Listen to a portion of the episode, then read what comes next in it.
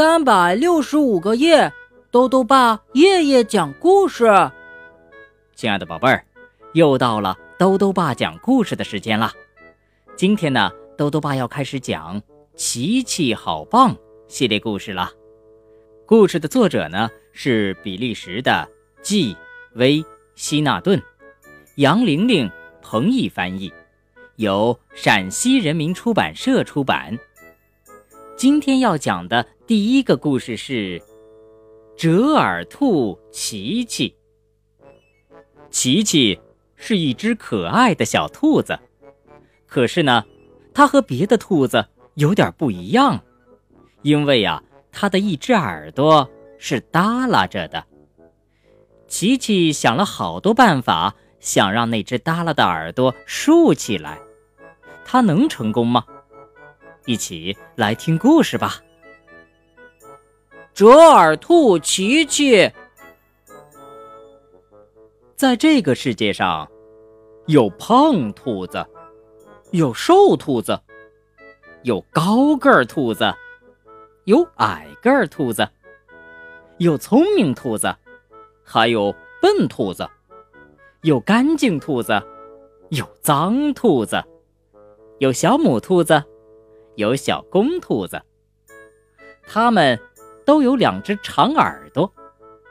琪琪也有两只长耳朵，只不过琪琪的两只耳朵不一样。兔子的耳朵应该是竖起来的，可琪琪的右耳朵却是耷拉着的。耷拉耳，别的兔子这样叫它。折耳朵，把你的耳朵扶起来，像我们这样。琪琪最想要的是两只竖得直直的耳朵，可是，怎么才能让耳朵竖起来呢？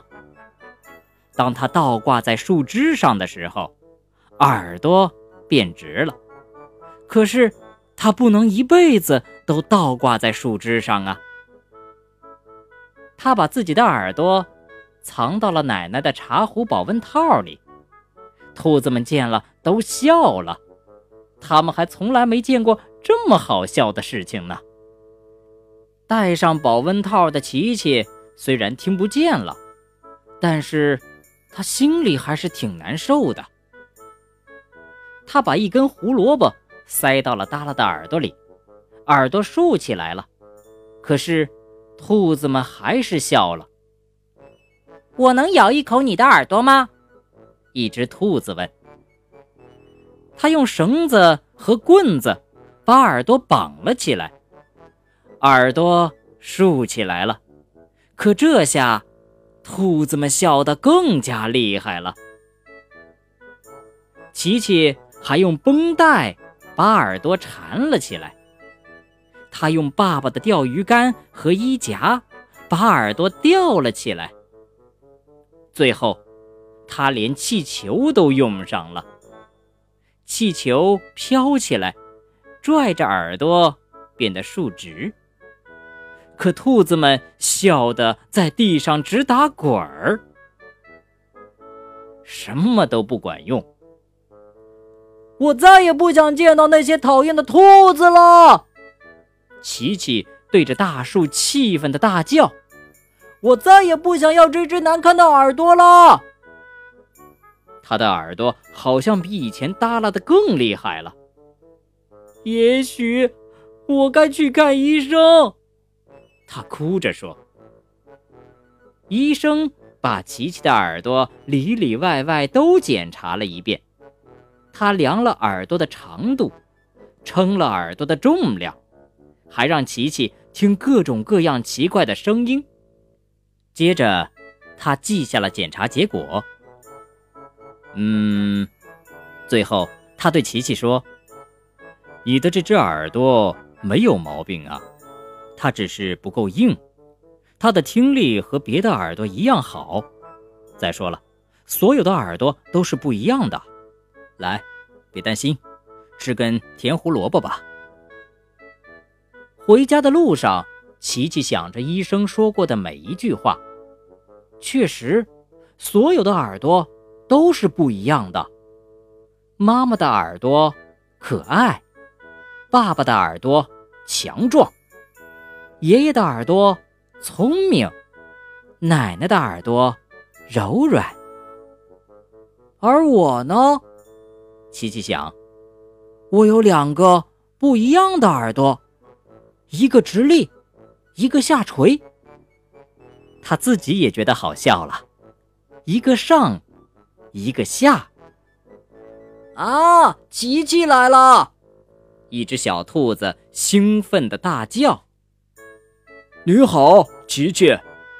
最大的那只兔子说：“你回来真是太好了。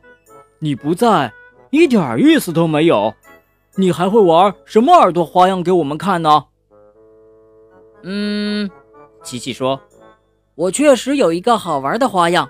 明天你们来山坡上找我吧。”每人带两根甜胡萝卜和一根绳子。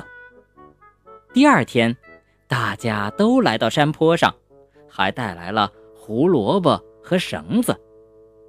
琪琪说：“大家把一根胡萝卜放在前面，把另一根胡萝卜绑在自己的耳朵上。来，我做给你们看。嗯，是的，现在你们都做到了。”一只耳朵上，一只耳朵下。所有的兔子都大笑起来。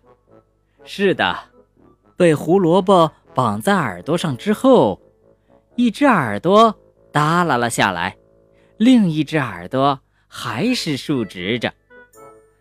兔子们以前在一起从来没有这么开心过，耳朵也从来没有这么一模。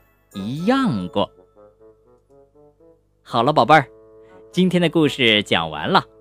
豆豆爸想告诉宝贝儿，我们身上可能都有和大家不一样的地方，不过这没有关系，因为正是这样才显示出你的独一无二。与其逼着自己改变得像别人一样，不如接纳自己不完美的地方，同时努力做一个更好的自己。